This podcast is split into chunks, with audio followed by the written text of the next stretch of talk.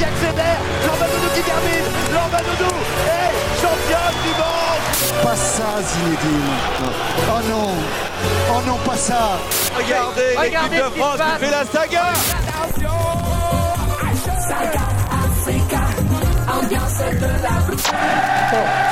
Has the power to change the world. It has the power to unite people. Bonjour à tous, je suis ravie de vous retrouver dans l'émission Vivons Sport sur Cause Commune. Très bonne année à vous tous.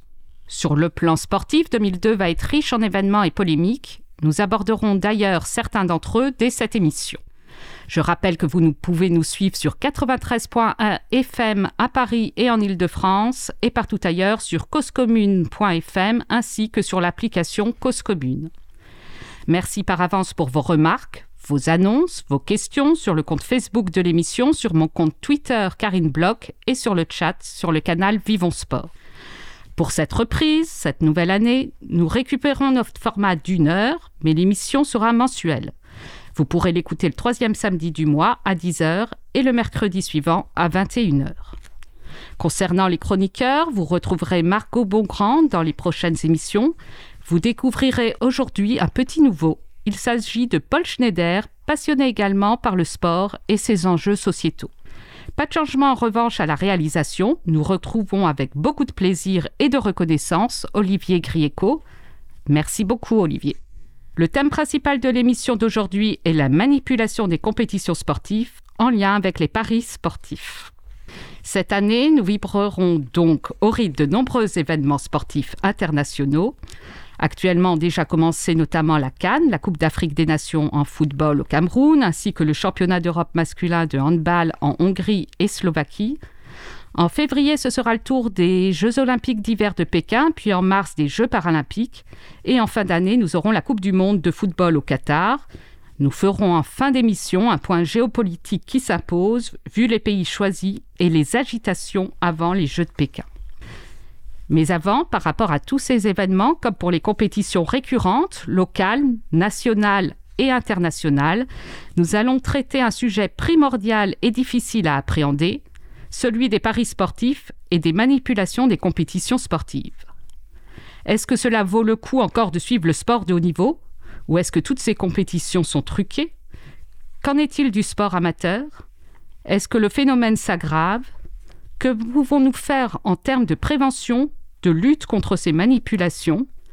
Comment appréhender un phénomène avec tant d'interactions internationales? Enfin, où en est la France à ce sujet? Nous allons tenter de répondre à ces questions avec nos invités avec nous en studio. Nous avons ainsi le plaisir de recevoir une habituée de l'émission, Carole Gomez. Bonjour Carole. Bonjour Karine. Je rappelle que tu es directrice de recherche à l'IRIS, l'Institut de Relations internationales et stratégiques. Tu participes pour l'IRIS à un groupe de travail sur la manipulation des compétitions sportives dans le cadre d'Erasmus, programme de l'Union européenne. C'est ça? Exactement, c'est le projet EPOSM qui euh, vient de s'achever et pour lequel on continue encore à travailler. Et dont nous reparlerons bien sûr. Nous sommes heureux également d'accueillir Corentin Ségalen. Bonjour Corentin. Bonjour Karine. Tu es coordinateur de la plateforme nationale de lutte contre la manipulation des compétitions sportives à l'ANJ, l'autorité nationale des jeux, et président du groupe de Copenhague, qui est un réseau international de plateformes de lutte contre la manipulation des compétitions sportives. Tout à fait. Merci Ça beaucoup de juste de m'avoir invité. Eh bien, on va commencer par expliquer tout ça, justement, euh, ce que c'est que l'autorité nationale des jeux, pour commencer, et son rôle par rapport au... Très bien. Alors, l'autorité nationale des jeux, c'est une autorité administrative indépendante créée euh, par la loi de 2019 et qui est donc qui est, qui est arrivée euh, il y a maintenant euh, euh, en 2020, donc euh, il, y a, bientôt il a- un an et demi. Et donc cette autorité nationale des jeux, elle régule tout le secteur des jeux d'argent. Donc les casinos, le- les paris hippiques et bien sûr aussi les, les paris sportifs. Et donc c'est pour ça que moi, au sein de, l'ANJ, je suis chargé de lutter contre la manipulation des compétitions sportives. Et je coordonne ce qu'on appelle la plateforme nationale de lutte contre la manipulation des compétitions sportives, qui va être très prochainement reconnu dans, dans, la loi, puisqu'il y a une proposition de loi qui vient d'être votée au Sénat. c'est la proposition pour démocratiser le sport. Cette semaine, hein, le 19 janvier. Le 19 janvier exactement, elle, elle a été votée par le Sénat. Et donc, euh, ce que nous dit la loi, c'est que maintenant, l'ANJ euh, a aussi son rôle de reconnu au sein de cette plateforme, puisque, en fait, euh, on est chargé par la loi maintenant de recevoir toutes les informations au niveau national et au niveau international, et ensuite, avec les partenaires de la plateforme, donc que ce soit le Comité national olympique et sportif français, la police, le parquet, le parquet de Paris, ou le parquet national financier d'ailleurs, euh, et avec, tous, avec tous ces, toutes ces personnes, en fait, on va mener des investigations qui vont conduire ou non à l'ouverture euh, d'enquêtes judiciaires. Et donc, euh, voilà, si jamais on, a effectivement on a suffisamment d'éléments, à ce moment-là, on va ouvrir une, enquête judiciaire. Et en fait, ce qui est très intéressant, c'est qu'on travaille en plus avec un réseau international que vous avez cité, le groupe de Copenhague, qui est le réseau international des plateformes nationales de lutte contre la manipulation, qui comporte 33 pays aujourd'hui, parmi lesquels, euh, d'ailleurs, on peut citer, il y, a le FBI, il y a l'Australie, il y a le Liberia, le Maroc, euh, donc c'est pas que du tout que des pays euh, européens même si au départ l'idée de, ces plateformes nationales vient d'une convention internationale qui est la convention de Macolin, qui est une convention du Conseil de l'Europe, mais qui est une convention internationale. Et c'est le seul outil juridique qui nous permet de lutter tous ensemble euh, de manière coordonnée avec euh, nos partenaires internationaux. Alors, on verra tout à l'heure comment on lutte.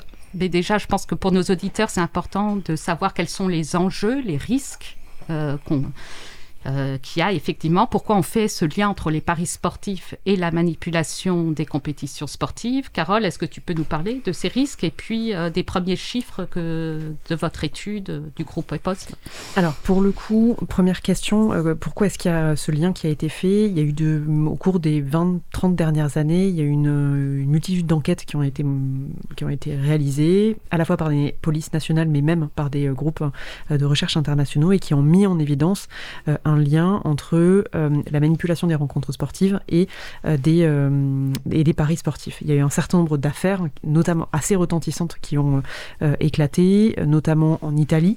on peut penser au Calcio Scomesse dans les années 2010-2013. on peut aussi penser à un autre scandale qui avait secoué le monde du football, mais pas uniquement, avec le scandale Bochum, euh, qui euh, avait euh, se déroulé en, Allemagne, mais dont on voyait qu'il y avait des suspicions de match en Angleterre, dans le championnat allemand, en, en Italie, mais également dans d'autres pays européens.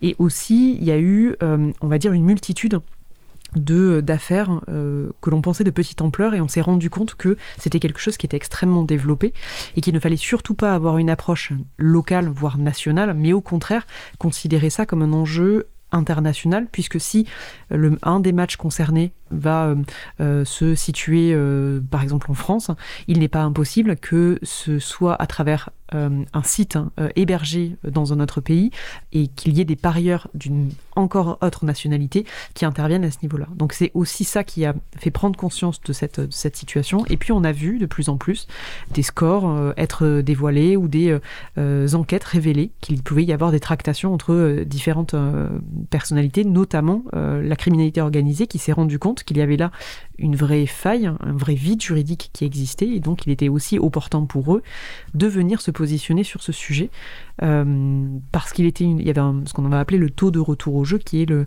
qui est le, qui est le plus important. Euh, si je caricature euh, un peu, on va considérer que si vous faites des activités illégales euh, de, de proxénétisme, trafic de drogue, vous allez sur 100 euros d'argent sale, vous n'allez pouvoir en récupérer de propre que à peu près 75-80. Dans le cas des paris sportifs, quand vous pouvez, quand vous connaissez à l'avance hein, l'issue euh, du match ou la réalisation d'un acte de jeu, euh, on va se rendre compte que ce taux de retour va être beaucoup plus important, potentiellement 95-99 euh, euros sur, sur 100. Donc on, se rend bien compte là de l'intérêt qu'il peut y avoir pour la criminalité organisée, sans compter qu'il y a au niveau notamment aussi juridique et pénal des sanctions qui sont moindres par rapport à celles qu'on pourrait avoir dans d'autres types d'infractions. Donc c'est aussi ces éléments-là qui, qui sont importants. Et pour revenir à, ta question concernant EPOSM, en fait, c'est un projet européen encouragé par la Commission européenne dans le cadre de Erasmus+. Et ce qui est un peu la particularité de ce projet, c'est de ne pas s'intéresser à la question directement des paris sportifs, mais plus de s'intéresser à la manipulation des rencontres sportives pour des enjeux sportifs. C'est-à-dire que euh, tu vas laisser filer un match, tu vas lever le pied, tu vas euh, pas forcément aligner ta meilleure équipe parce que en face, euh, on te l'a demandé, parce que ça va permettre d'éviter aux copains la relégation, ou parce qu'au final, ça va arranger tout le monde de, de, laisser, de laisser filer ce match. Et ce qui était intéressant dans ce projet-là, dont les résultats sont disponibles sur, euh, sur le site de l'IRIS, euh, en France, mais également euh, sur les autres pays qui ont participé à l'étude. Ce qui était intéressant sur ce sujet, c'est qu'on s'était rendu compte qu'il y avait une connaissance de plus en plus aboutie sur la question des paris sportifs. En revanche, sur la question de la manipulation liée à des enjeux sportifs, c'était quelque chose qui était encore un peu insaisissable. Et ce qui était d'autant plus intéressant, c'est quand euh, j'ai fait un certain nombre euh, d'interviews et de rencontres avec des différents acteurs, des sportifs, des anciens sportifs, des sportifs, des arbitres, hein, des dirigeants euh, ou même des responsables d'intégrité, on, voyait bien qu'il y avait que c'était ça fait partie intégrante de la question de la manipulation, mais c'est pas forcément quelque chose auquel on pense en premier. Et on a même tendance à considérer, certains m'ont même dit que c'était un pas la priorité, euh, là encore, on peut pleinement le comprendre parce que euh, au regard des différents enjeux sur, les, paris sportifs, on se rend compte qu'il y a quelque chose, on ne joue pas dans la même catégorie, mais même pour certains, ça relevait plus de, la camaraderie ou de l'arrangement. Et donc il y avait aussi ce côté-là, toute cette réflexion autour de l'éthique euh, qui est un travail quotidien qu'il va falloir continuer à, mener au-delà de la fin de cette, de cette étude de deux ans qui s'est arrêtée en décembre dernier, mais que, sur lequel on continue encore à travailler. Très bien. Euh, alors, euh, Carole parlait de, de score, euh, de laisser filer le match, plus exactement. Est-ce que c'est la seule chose sur laquelle on parie, le score, ou est-ce qu'il y a d'autres arrangements qui peuvent être faits finalement? Non, c'est très très facile de truquer un match et vous pouvez truquer de plein de, de, plein de manières différentes on, est en train de donner le guide à nos auditeurs. De non, mais après, on peut le détecter aussi. donc, on va euh, leur montrer euh, justement les applications. Non, non, mais il faut, il faut qu'ils sachent aussi, vos auditeurs, euh, que effectivement, c'est très facile de truquer un match. Et en fait, vous n'avez pas besoin de truquer l'ensemble du match. Et notamment dans les sports de raquettes, type tennis, badminton ou d'autres, tennis de table, en fait, vous pouvez parier sur n'importe quel point ou n'importe quel jeu. Et donc, ce qu'on observe, d'ailleurs, c'est que s'il y a, euh, comme le disait Carole, au début de euh, vraiment l'explosion de, des, matchs truqués, on avait du, trucage de matchs entiers ou de scores exacts, etc. Maintenant, on est sur plutôt euh, ce qu'on observe, c'est une multiplication des cas de effectivement juste un jeu qui a été qui est truqué, euh, un point. Et en fait, c'est très facile à organiser. Et comment font les, manipulateurs? C'est que, euh, donc, souvent, c'est d'ailleurs c'est le crime organisé qui, est derrière. Et en fait, ce qu'ils font, c'est qu'ils vont placer des mises dans euh, des dizaines de pays différents, chez des dizaines d'opérateurs différents. Et donc, en fait, ils vont disséminer leur mise deux heures avant le match ou même en live betting, ce qu'on enfin en en, pari en direct, excusez-moi pour mon anglicisme, mais euh, et, en fait, ce qui est, passionnant, c'est qu'aujourd'hui, on se rend compte que euh, grâce à ce qu'on a mis en place, on est capable de voir des choses qu'on n'était pas capable de voir il y a cinq ans, et grâce au groupe de Copenhague, euh, tout à coup, je vais recevoir une notice de mon homologue italien qui va me dire Ah, tiens, là, sur un match de tennis, je viens de voir qu'il y a de 1000 euros qui ont été placés sur qui va gagner tel jeu du deuxième set. Euh, et puis ensuite, euh, automatiquement, en fait, c'est envoyé à tous les coordinateurs du groupe de Copenhague. Le, mon homologue anglais va dire ah ben, Moi aussi, j'ai la même chose. On va avoir la même chose en Belgique, en, aux Pays-Bas, euh, en Pologne. Et en fait, tout à coup, on va avoir la, je, veux dire, la, photo d'ensemble de, de, la manipulation. Et c'est à ce moment-là qu'on va lancer, ouvrir une enquête déjà, et puis qui va être coordonnée soit avec Europol, soit avec Interpol et aussi avec euh, les fédérations internationales euh, du sport qui sont très impliquées aussi dans cette lutte. Et c'est comme ça qu'on va réussir en fait à euh, trouver des réseaux. Et alors, euh, combien, combien ça représente, ces alertes, euh, ce nombre de Alors, cas sensibles nous, ou euh, très sensibles Le nombre d'alertes qui sont enregistrées euh, chaque année, soit par le groupe de Copenhague, soit par les partenaires du groupe de Copenhague, et notamment le Global Lottery Monitoring System, qui est la- l'association mondiale de surveillance des loteries mondiales. Et en fait, on est environ à 800 alertes enregistrées par an. Enfin, 800, 800 cas tous les cas ne sont pas des alertes. C'est-à-dire qu'on va aussi euh, avoir des choses. Parfois, ce qu'on fait, c'est qu'on va euh, dire euh, tiens, j'ai j'ai quelque chose que je n'arrive pas très bien à comprendre sur des paris un peu suspects sur ce match. On va le signaler à tout le monde, mais parfois, en fait, on va réussir à l'expliquer. C'est-à-dire, ah oui, mais en fait, on n'a pas vu. Euh, je prends un exemple vraiment, c'est pas un vrai exemple, mais on n'a pas vu. euh, on, parle très mal bul- bulgare et on n'a pas vu que l'équipe euh, était les deux meilleurs joueurs de l'équipe étaient positifs au Covid et donc ce qui peut expliquer que les gens aient parié sur l'équipe d'en face. C'est des choses qui arrivent De l'actualité. en ce moment. Et en fait, ce, qu'on se, ce, ce dont on s'est rendu compte, c'est que le, tous ces cas de, de- de manipulation, en fait, sont de plus en plus euh, effectivement disséminés.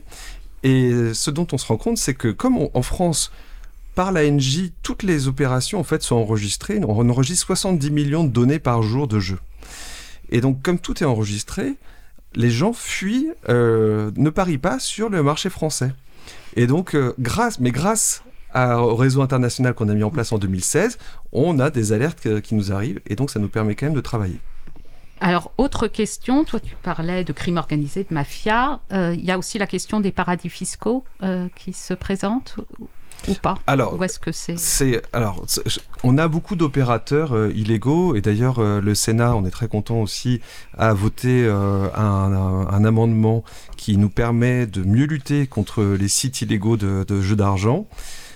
Et en fait, le, en, en- en- en nous permettant en fait de faire un blocage administratif de ces sites, notamment euh, sur tout ce qui est casino en ligne, ce qui est vraiment une, qui est terrible parce que les gens jouent comme au Machine Ouais. chez eux en pyjama, parfois alcoolisés. Donc euh, c'est vraiment c'est c'est euh, euh, de l'addiction, du surendettement, des, On a la des, totale. euh, voilà, euh, des, des situations vraiment très très dures. Ouais. Et en fait, euh, euh, on se rend compte que chez ces gros opérateurs illégaux, la plupart, effectivement, sont d'une part souvent tenus par ou très proches du crime organisé et en plus sont basés dans des paradis fiscaux euh, parce que euh, ils vont payer aucun impôt et puis ils vont gentiment vous dépouiller, ils vont cibler les joueurs qui sont addicts et ce qui fait que euh, voilà, vous êtes addict au jeu et vous allez avoir en disant ah tiens on vous offre 200 euros de bonus pour revenir jouer etc. Donc ils savent parfaitement comment rendre les gens encore plus addicts, comment les faire revenir et Ouais, euh, ouais. ça, ça- c'est des, des situations sociales vraiment Oui, on fait énormément de victimes euh, Mm. derrière ça. Alors, on parlera après de ce qu'on peut faire et ne pas faire et des moyens pour lutter contre euh, ces phénomènes, mais je te propose de nous parler de ta pause musicale que tu as choisie, si tu t'en souviens. Oui, bien je sûr, pense bien que sûr. oui, et de nous expliquer pourquoi tu l'as choisie.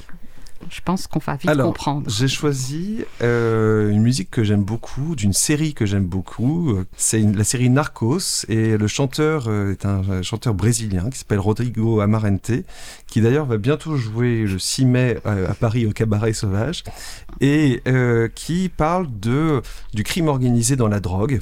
Et en fait, euh, il y a une citation que j'aime beaucoup du, du, du, du héros de cette série qui travaille pour la DEA, qui s'appelle Steve Murphy, qui dit Les criminels doivent avoir de la chance à chaque fois.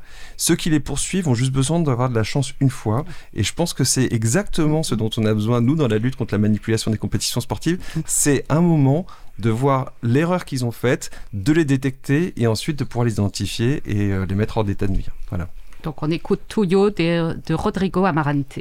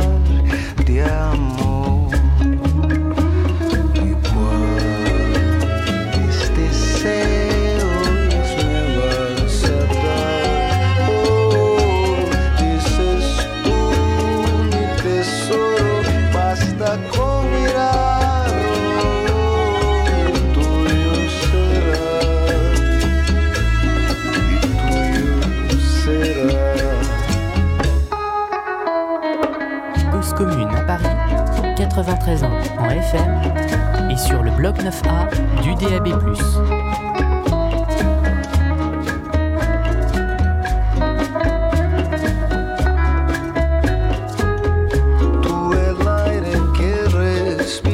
Yo de la en la garganta que ansio mojar, que temo ahogar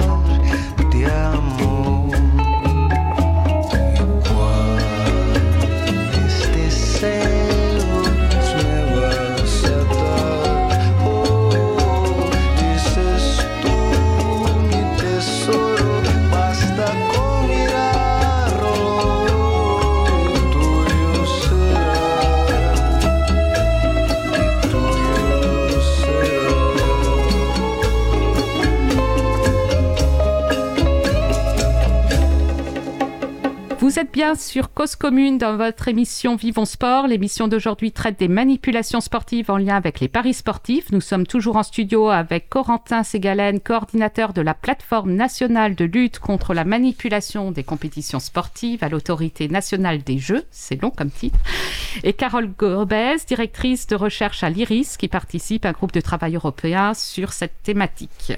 Alors, on était en train de parler des signaux, des alertes. Alors, que- qu'est-ce qui se passe quand une alerte euh, arrive à la plateforme? Et comment on fait l'alerte? Alors, je, disais donc, euh, on a besoin d'avoir de la, on a besoin de l'avoir de la chance, mais en fait, on a surtout besoin euh, d'avoir des, une remontée en fait des athlètes. Et c'est vraiment pour ça que, pour moi, c'est très important de participer à ce type d'émissions qui sont écoutées par des, par des athlètes, parce que voilà, on sait que dans votre carrière, et d'ailleurs, ton étude, Carole l'a bien montré, il y a une, un, une- un risque assez fort de se faire approcher un jour pour, pour truquer un match. Nous, aujourd'hui, on est capable de détecter des tas d'alertes, je l'ai expliqué, grâce au Mm. groupe de Copenhague, grâce à l'enregistrement des cotes, des mises suspectes, on est capable de détecter. Le problème, c'est que entre détecter une alerte et entre prouver que euh, la personne a touché de l'argent, il y a vraiment il y a un fossé. Et en fait, ce qu'on est, ce qu'on va essayer de faire, ce qu'on a, la nouvelle stratégie qu'on a mise en place, euh, c'est un projet qui s'appelle le projet Signal. Et en fait, l'objectif, c'est de demander aux athlètes, lorsqu'ils sont approchés pour truquer une compétition, de tout de suite le signaler à la plateforme nationale. Et donc, on a créé un site internet qui s'appelle signalsport.fr, www.signalsport.fr, sur lequel les athlètes ou les acteurs du sport d'ailleurs, parce qu'on a aussi le problème des arbitres hein, euh, ou des entraîneurs qui peut aussi se poser.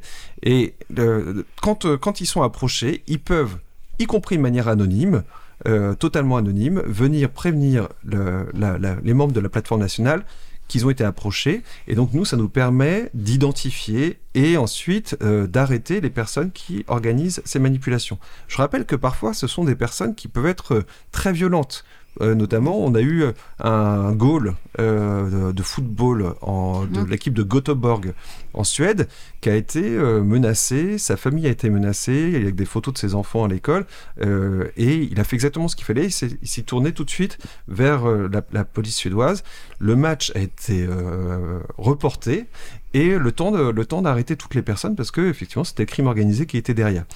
Donc nous, ce qu'on est, on est là pour, pour protéger en fait euh, le- les acteurs du sport contre les manipulateurs. Et en fait, avec les acteurs du sport, grâce au site Signal, on a déjà eu deux euh, condamnations, les premières condamnations pour délit de corruption sportive, euh, parce qu'on a réussi à identifier tout de suite les personnes.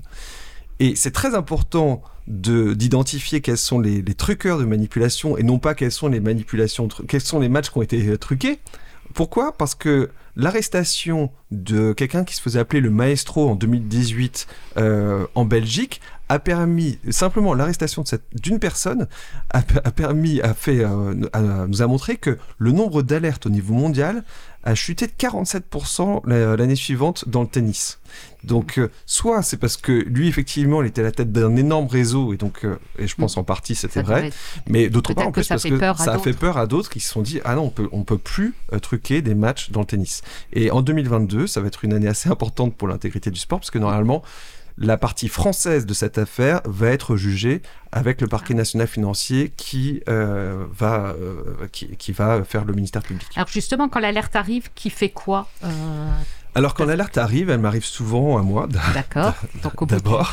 Et ensuite, moi, ce que je vais faire, c'est que je vais, je vais l'analyser. Je vais voir effectivement avec nous les chiffres dont on dispose. Donc, euh, soit le, en fait, on enregistre les cotes au niveau mondial. Donc, on va essayer de regarder ce qui se passe. Si la cote, effectivement, tout à coup, euh, a, a- a chuté, ça veut dire ça, ça, ça va être un signe effectivement qu'il y a eu quelque chose qui s'est passé de bizarre et que les opérateurs ont essayé de se couvrir en fait en, en inversant les cotes. Et en fait, ce qu'on va faire, donc d'abord on analyse et ensuite on va coordonner, on va essayer de trouver un maximum d'informations euh, sur sur cette affaire. Et une fois qu'on aura suffisamment euh, d'éléments, en fait, on, on va passer euh, en fait en ce qu'on appelle le niveau rouge. Et le niveau rouge, en fait, on va le, on va le transmettre à la justice. Alors soit la justice fran- française si euh, euh, les, euh, paris ont été enregistrés en France et que la compétition avait lieu en France, mais parfois on va ça va être euh, la justice euh, britannique ou euh, la justice néerlandaise ou euh, dans plein d'autres pays. Alors, derrière euh, ces alertes, toi, tu as parlé des sportifs euh, de haut niveau. Je m'adresse aux deux. Est-ce que c'est les seules cibles? Est-ce qu'il n'y a pas d'autres catégories euh, Arbitres, dirigeants, cadres Si, si. officiels, autres? Si, si, en fait, le, le- le- toute la difficulté de, cette, de ce sujet, c'est qu'on a un peu l'impression, en s'intéressant aux sportifs de haut niveau, de ne s'intéresser qu'à la partie émergée de l'iceberg parce que ce sont les plus visibles, parce que ce sont eux auxquels on pense, mais en réalité, il est extrêmement important d'avoir, euh, Corentin parlait tout à l'heure d'une d'une vue d'ensemble et d'une image globale, et c'est vraiment ça qui est important, c'est à la fois s'intéresser là aux sportifs de haut niveau, mais également euh, au sport amateur, où on peut avoir euh, des euh, différentes approches qui peuvent intervenir. Alors évidemment avec des, avec des éléments moindres, mais on a pu voir dans les dernières années euh, des cas arriver dans des divisions de D2, D3, D4 hein, euh, dans un certain nombre de pays européens. Pas uniquement le football par ailleurs, et donc c'est aussi ça qui est important. Donc il y a aussi cette, question-là, avec cette question de la fragilité, de la précarité de ces joueurs. Donc ça rend d'autant plus important euh, le fait de euh, euh, les informer, les alerter et surtout qu'ils aient en, tête les différents moyens pour faire remonter les différentes alertes. Et il y a aussi évidemment, et c'est ce dont parlait Corentin tout à l'heure, un certain nombre d'autres acteurs que sont les arbitres qui sont particulièrement au cœur euh, du match à bien des égards et donc il est aussi très important d'avoir une vigilance hein, euh, sur ces acteurs-là. Et peut-être Euh, moins payés aussi. peut-être potentiellement moins payé. On vulnérable. n'aura à faire une pression que sur une seule personne euh, si on veut influencer un match, une décision. Et donc c'est aussi quelque chose de stratégiquement plus intéressant si on se met d'un point de vue de la criminalité organisée. Et puis il y a aussi toutes les personnes du club. Et c'est aussi ça qui va être intéressant, c'est de voir av- avec les dirigeants, les entraîneurs, euh, il peut aussi y avoir des, euh, euh, des, personnes, des personnes qui peuvent être impliquées dans l'équipe médicale.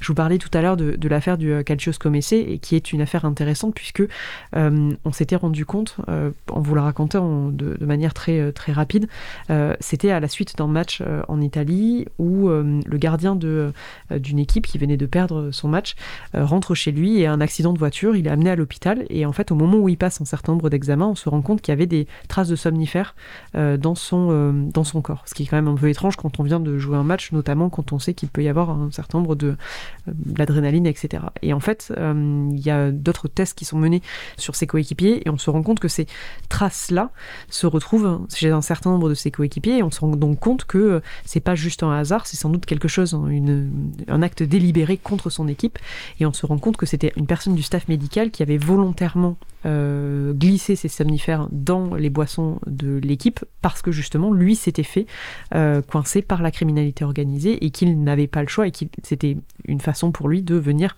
euh, obtenir le résultat qu'il voulait. Et, peut-être un élément qui a été euh, mentionné par Corentin tout à l'heure mais qui me semble vraiment important de, de garder en tête, c'est que sur la question de la criminalité organisée, on on, on va pas considérer, il faut vraiment se sortir de l'idée que vous allez truquer un match et, euh, et c'est fini. En réalité, c'est beaucoup plus pervers que ça et beaucoup plus pernicieux que ça, puisqu'une fois que vous allez glisser un doigt dans ce mécanisme-là, vous allez euh, être redevable. Euh, ils savent que euh, vous êtes vous avez commis un acte répréhensible et donc derrière, il va y avoir toutes sortes de pressions physiques, psychologiques euh, contre vous, contre votre famille. Euh, il peut y avoir des personnes qui euh, se font agresser avec euh, des blessures très graves qui peuvent les priver de carrière. Euh, et donc c'est aussi ça qu'il faut avoir en tête, c'est que euh, il y avait un clip qui avait été euh, euh, réalisé par Sport Accord il y a quelques années et qui montrait que qui interviewait un repenti de la criminalité organisée en considérant que eh ben, étaient juste pas là pour être vos potes, ils étaient là pour blanchir de l'argent et que euh, obtenaient toujours ce qu'ils voulaient. Donc le plus dur, le plus simple pour ne pas être entraîné dans ces éléments-là, c'est surtout de ne pas commencer et de ne pas justement mettre le doigt dans cet engrenage-là. D'où le besoin d'alerter très vite. Si on reste sur ces sportifs, des fois ils sont victimes, des fois ils sont auteurs. On a tous en tête euh, le cas médiatique euh, des internationaux, les frères Karabatic euh, en handball, ça fait quelques années. Ça va faire 10 ans. Ça fait dix ans. ça fait donc quelques années. On s'était étonné de les voir très vite re- rejouer pour l'équipe de France. En fait, est-ce que c'était finalement une petite affaire? Est-ce que ça a vraiment nuit? Euh, Est-ce que ça donnait des idées à d'autres en pensant qu'ils étaient peu sanctionnés? Qu'est-ce que quel, quel est ton avis Non, la, la sanction, elle a été euh, réelle. Ils ont été, Mm. euh, ils ont été condamnés. La sanction, elle a été surtout euh, médiatique. Ça a été Peut-être rappeler juste ce qu'ils avaient fait. Oui, alors pardon, excusez-moi. Non, non, mais c'est oui, les frères. bah alors, en fait, pas- il n'y avait pas que les frères Karabatic. D'ailleurs, Mm. on dit que c'est les frères Karabatic, Oui, mais c'est plusieurs joueurs de l'équipe de Montpellier qui, euh, en fait, ont fait placer des paris, parfois ont parié eux-mêmes, sur euh, le fait que Montpellier serait mené à la mi-temps à Rennes. Mm. Et en fait, on a eu, euh, au lieu de, normalement sur ce type de, de, on a une centaine d'euros qui sont enregistrés, et tout à coup, la Française des Jeux, euh, de, de manière très géolocalisée autour, dans la région de Montpellier, a enregistré près de 100 000 euros de mise sur, euh, sur ce score, ce qui était beaucoup plus d'ailleurs que sur le- Mm. sur l'ensemble du match. Mm. Donc, euh, euh, si vous voulez, tout, euh, tout- Ah, tous les clignotants ont commencé euh, voilà, à, à s'affoler et très vite ils ont, ils ont transmis l'information au service central des courses et jeux de la police judiciaire qui a mené l'enquête et donc euh, bon, ils ont été rec- reconnus coupables, ils ont perdu beaucoup d'argent en frais d'avocat.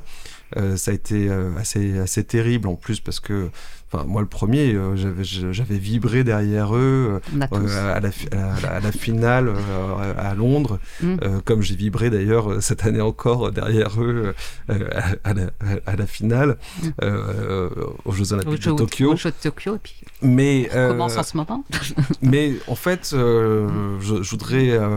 Euh, Enfin, quelque part, on, on peut les remercier parce que c'était un petit peu les, les pieds nickelés de, euh, de la manipulation sportive. Donc, on n'est pas du tout sur quelque Plus chose doué avec. en euh, handball qu'en manipulation. oui, on n'est pas du tout sur quelque chose de- de- du crime organisé. Là, c'était vraiment euh, des- une bande de copains qui s'est dit qu'ils pourraient se faire un petit peu d'argent pour euh, se payer je ne sais pas quoi.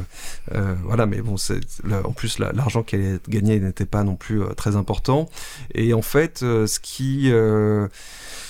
ce que, ce ça a permis, c'est que le scandale était tellement important que ça, ça nous a vraiment euh, permis à ce moment-là, la France, de nous doter d'un des systèmes de régulation euh, les, les plus complets dans la lutte contre la manipulation. Donc à la fois pour négocier la convention de Macolin dont j'ai parlé tout à l'heure, la convention du Conseil de l'Europe, puis pour créer une plateforme en janvier 2016, puis pour créer le groupe de Copenhague en juillet 2016, Non. et pour avoir, on a quand même, quelques- on a quand même euh, plusieurs, euh, plusieurs choses euh, qu'on a seulement dans notre pays, c'est-à-dire que la présidente de l'ANJ, aujourd'hui, si jamais on a des indices graves et concordants d'une manipulation, on peut prendre la décision de dire, eh, ok, tous les paris sont interdits sur ce match, et tous les paris qui ont été pris sont remboursés.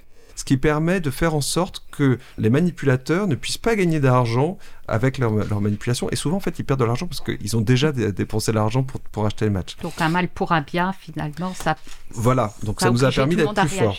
Et le problème, c'est que maintenant, ça, ce qui serait bien, ça serait qu'il y ait d'autres cas Karabatic dans d'autres pays. Non, je plaisante, mais maintenant, ce qu'on essaie de faire, c'est de convaincre aussi d'autres pays d'avoir, bien sûr, des plateformes nationales. Pour l'instant, on n'a que 33 pays. Mm. L'objectif, c'est d'en avoir 80 pour 2024. Donc là, euh, j'ai pris ma casquette de président du groupe de Copenhague et je, je, passe des coups de fil euh, vraiment très rapidement à tout le monde euh, pour essayer de grossir et ensuite d'avoir à la fois au niveau quantitatif, mais aussi au niveau qualitatif derrière pour qu'ils soient formés. Très bien, on parlera prévention d'ici quelques instants, mais on va passer à la pause musicale choisie par Carole. Tu t'en souviens? Tout à fait. Euh, alors, je n'ai pas euh, un discours aussi bien rodé que celui de Corentin et je m'en excuse. Même si les Euh, cours, ça m'arrange. Oui, oui. alors, en sachant que ça n'a aucun rapport avec la thématique du jour, c'était juste l'un des derniers concerts que j'ai fait et c'était les Dropkick Murphys et l'extrait s'appelle Rose Tattoo. On l'écoute. Merci.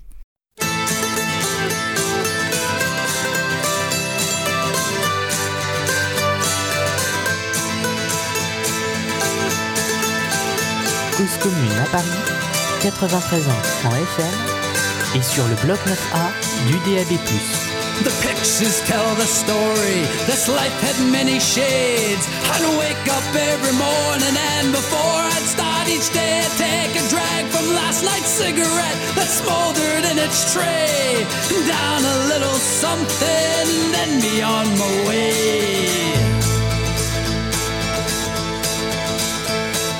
Traveled far and wide laid this head in many ports. I was guided by a compass. I saw beauty to the north. I drew the tales of many lives and wore the faces of my own. I had these memories all around me so I wouldn't be alone. Some may be from showing up, others are from growing up. Sometimes I was so messed up and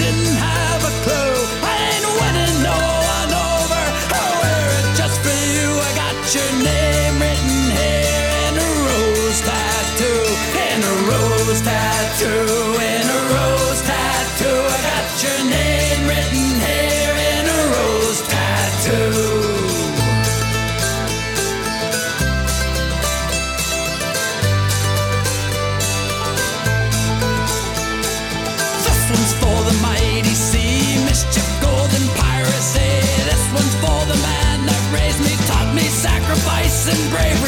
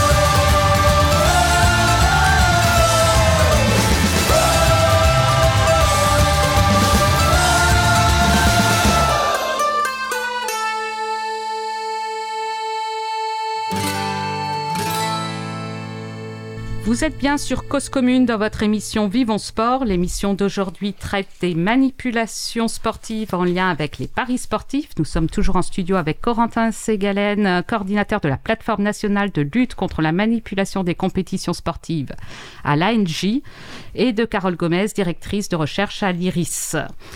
Alors, Corentin, je sais que tu voulais faire quelques rappels concernant les sportifs de haut niveau. Oui, tout- enfin, tous, les, tous les acteurs du sport, en fait, euh, leur rappeler que euh, en France, on n'a pas le droit de parier sur son, sur son propre sport. Et que aujourd'hui, on a les moyens, en fait, on peut faire des croisements de fichiers pour savoir si, euh, effectivement, vous avez parié sur, sur votre propre sport.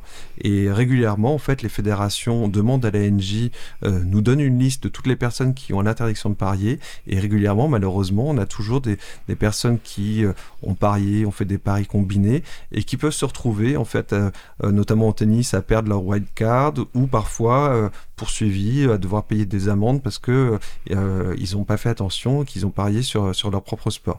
Et alors, euh, comment vous faites passer le message euh, Alors, ça- pour faire passer le message, effectivement, on a lancé un grand tour des crêpes aussi- dans le, dans le projet euh, Signal, où euh, on, on essaie d'aller voir tous le- les, les, euh, les champions de demain, en fait, en leur disant, attention, déjà, vous, vous êtes mineurs, donc vous n'avez pas le droit de parier, en disant à leurs encadrants, euh, arrêtez de parler de, de paris, parce qu'on sait que c'est quelque chose qui est devenu beaucoup beaucoup plus important que ça ne l'était avant. Et donc euh, vraiment là-dessus on, fait très attention euh, à, la lutte contre l'addiction et à ne, ne pas dire euh, ah tiens je vais pouvoir gagner de l'argent euh, avec euh, des paris sportifs. Ce n'est pas vrai d'ailleurs euh, les chiffres de la NJ le montrent. Il n'y a personne en France qui gagne sa, vie avec les paris sportifs.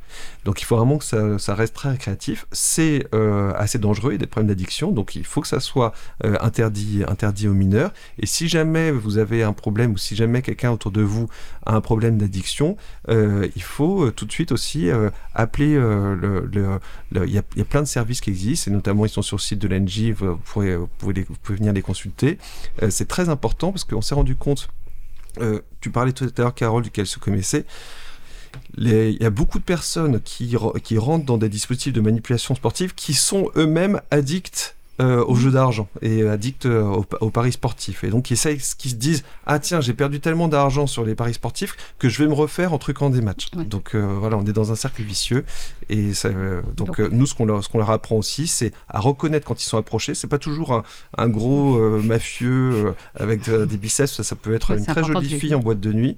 Euh, on, donc à reconnaître quand ils sont approchés pour truquer un, un match, euh, refuser bien sûr euh, de rentrer dans la combine, dans la combine, et ensuite le signaler euh, avec le sur le sur le site www.signalsport signalesport.fr voilà directement pour que nous on puisse identifier la, la personne qui, a- qui, a- qui essaie de, de manipuler une compétition.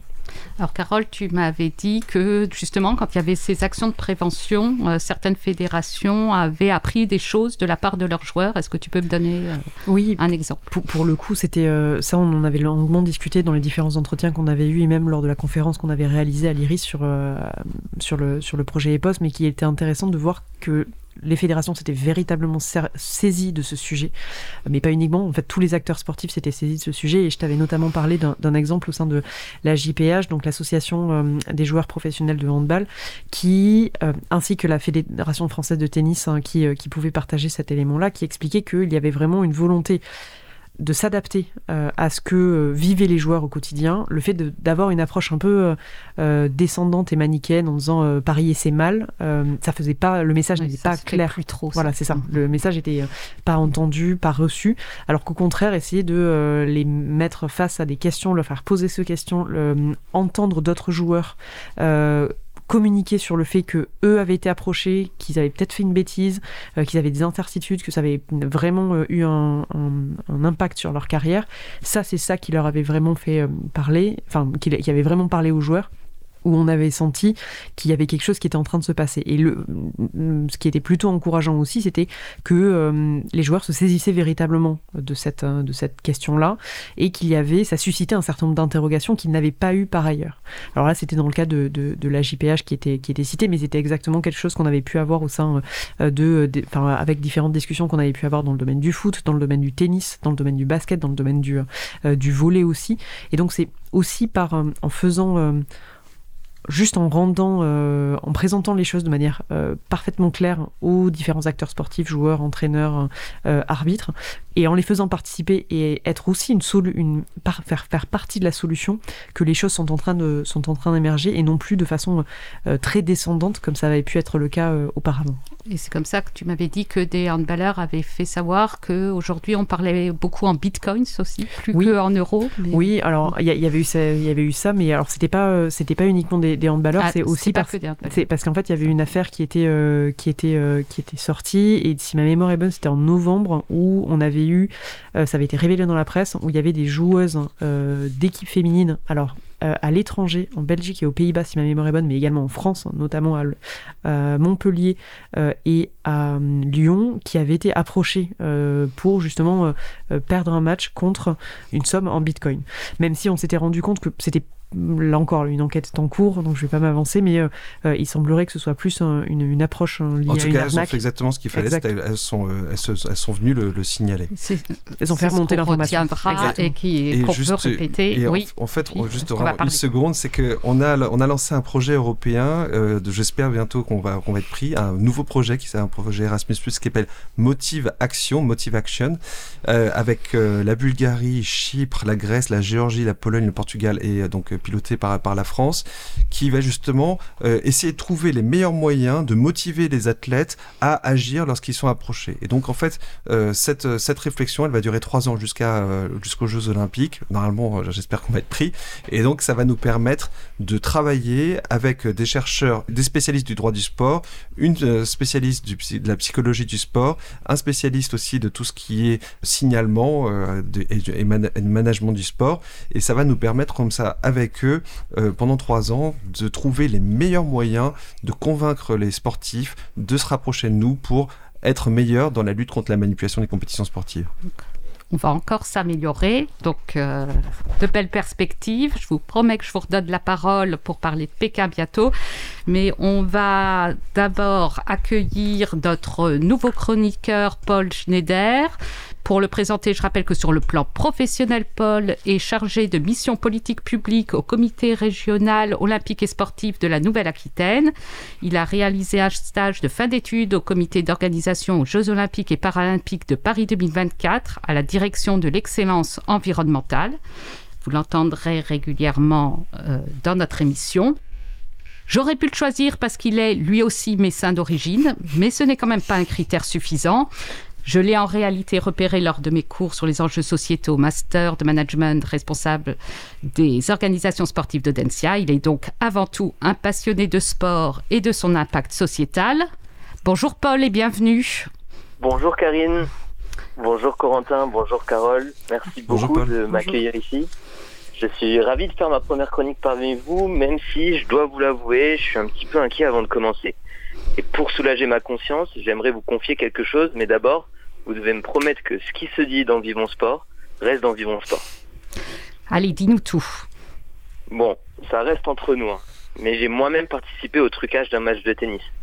Corentin, pas de panique, je vais tout vous expliquer.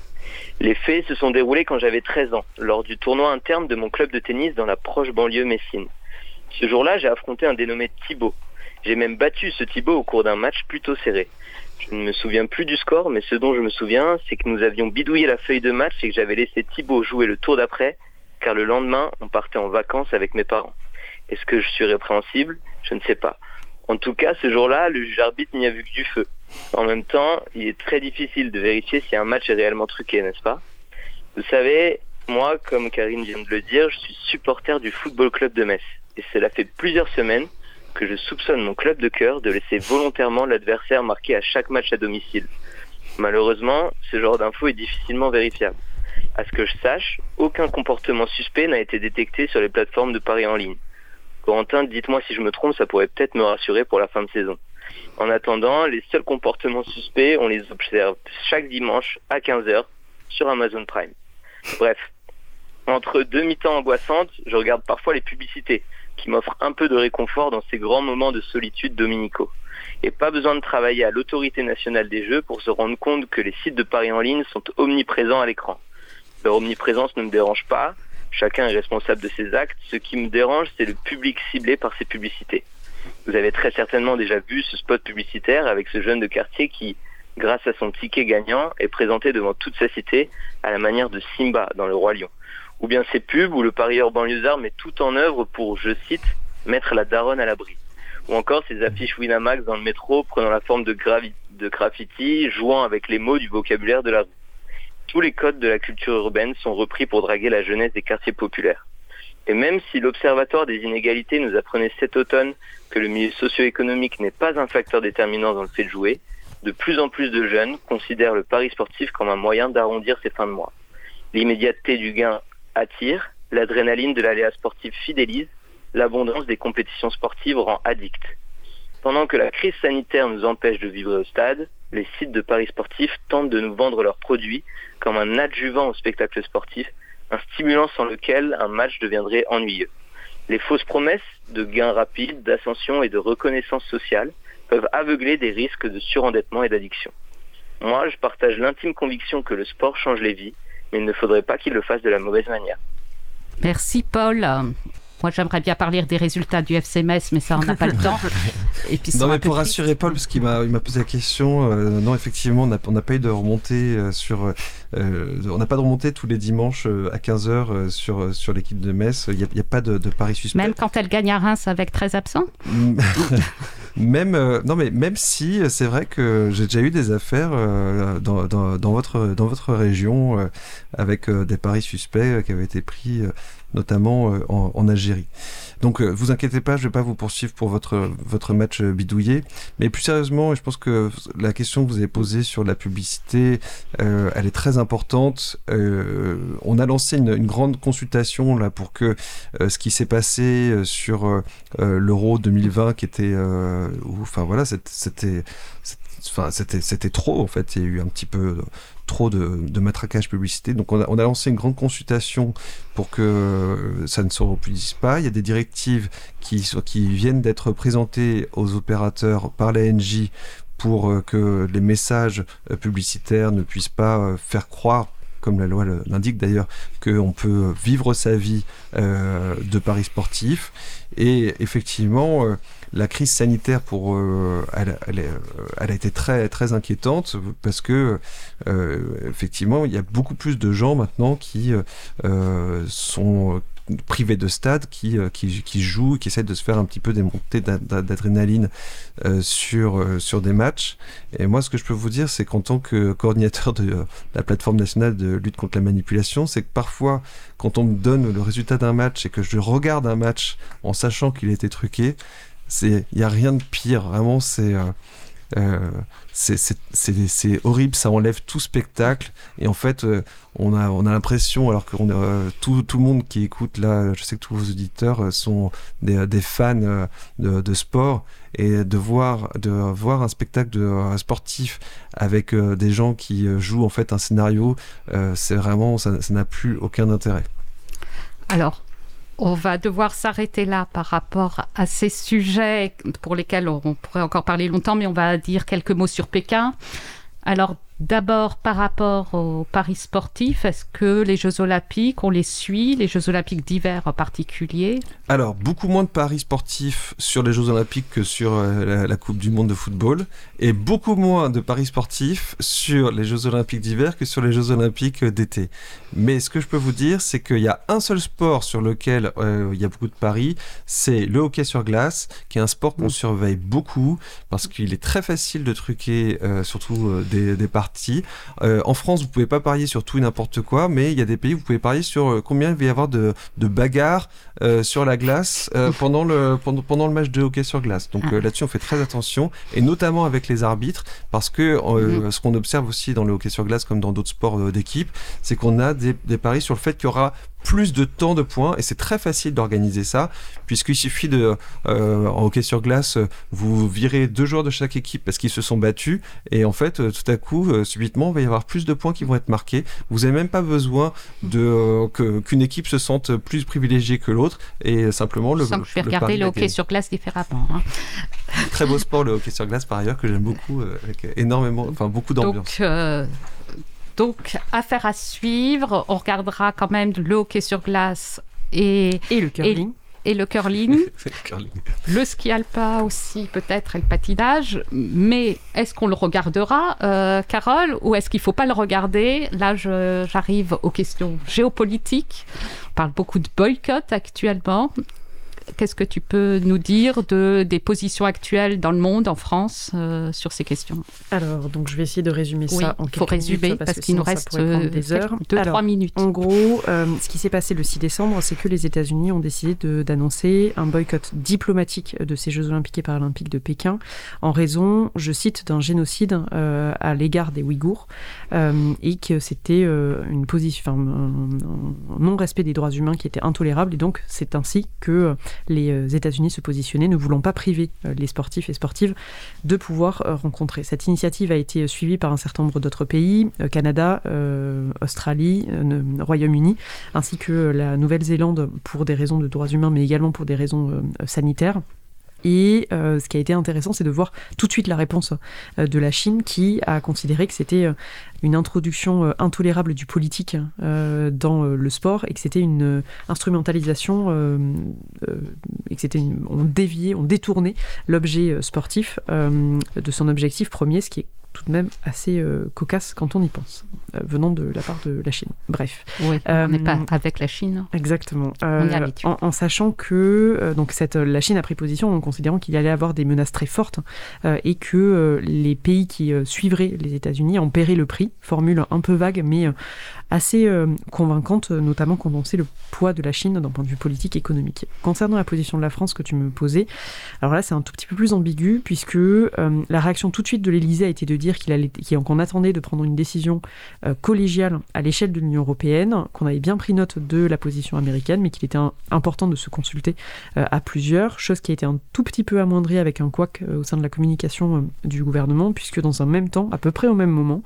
on a d'un côté Jean-Michel Blanquer, ministre de l'Éducation nationale et des Sports, qui dit qu'il enverra des euh, représentants diplomatiques euh, à Pékin, en l'occurrence Roxana Maracineanu et Sophie Cluzel, donc euh, ministre euh, déléguée au sport et secrétaire d'État ouais, en charge du handicap.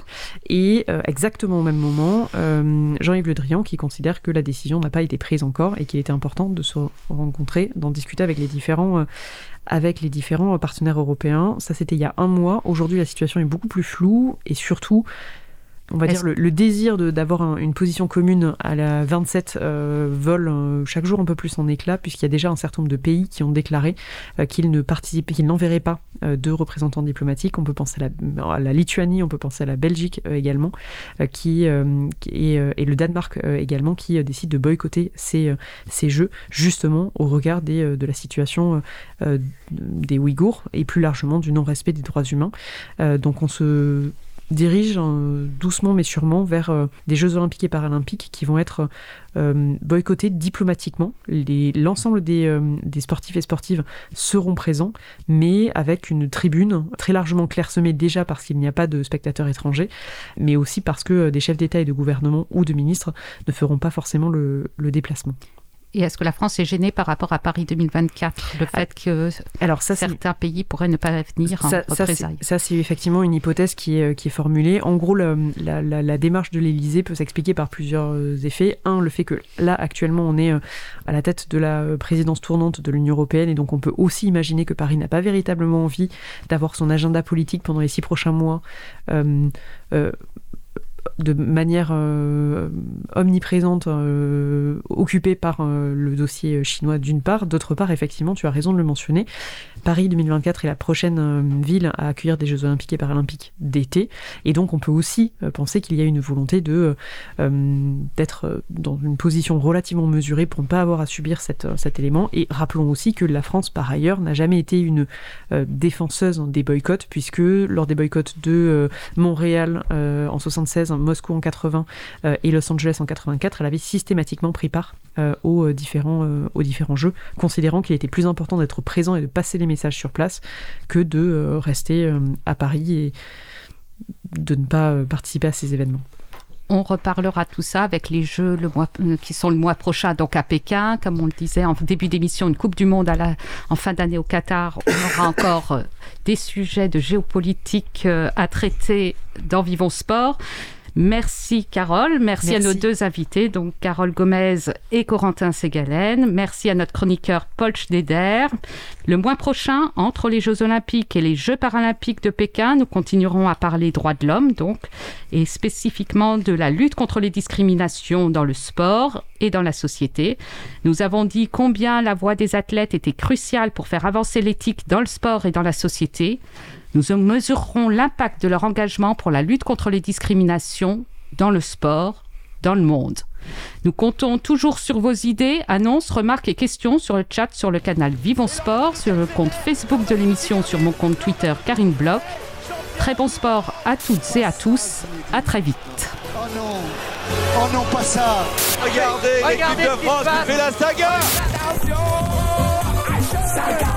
Sport has the power to change the world. It has the power to unite people.